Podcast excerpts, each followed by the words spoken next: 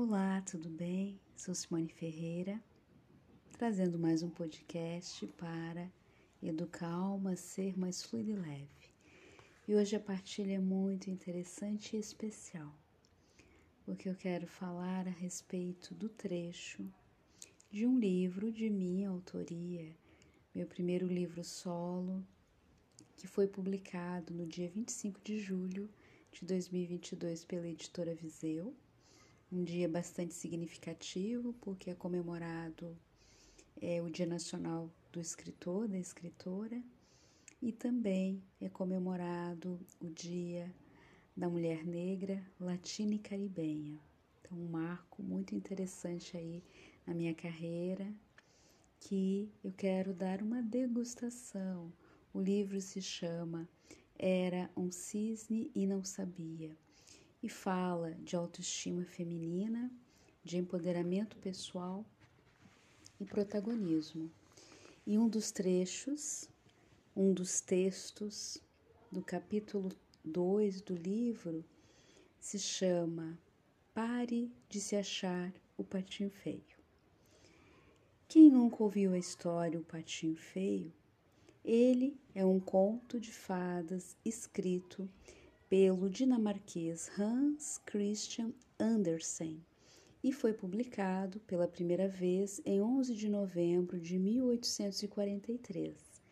Ele fala do filhote de um cisne que foi criado por uma pata e viveu nessa família de aves, sentindo-se rejeitado pelos demais patinhos, até que decidiu ir embora.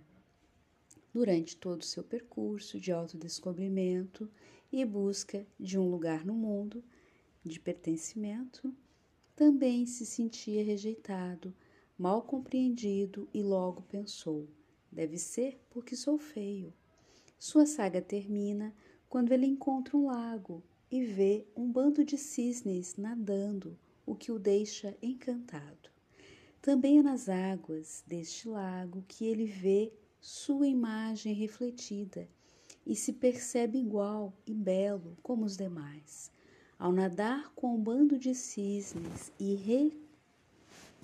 e ser reconhecido como o mais belo de todos, ele consegue ser capaz de apaixonar-se por si mesmo e de se reconhecer pertencente e pleno.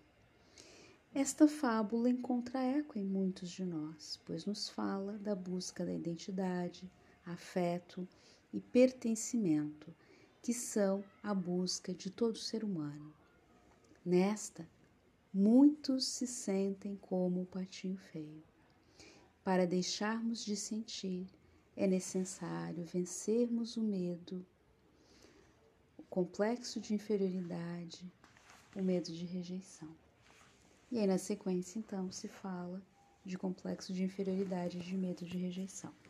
Fica a dica, então, desse livro de minha autoria, que tem recebido feedbacks bastante interessantes e que é um exercício né, de autoconhecimento, porque o livro inteiro tem mais de 30 perguntas sobre autoconhecimento, nos chamando autoanálise, tem 12 exercícios ligados a protagonismo, autocuidado, propósito, crenças limitantes. Então, de fato, é uma imersão de autoconhecimento. Fica a dica e até o próximo podcast. Forte abraço.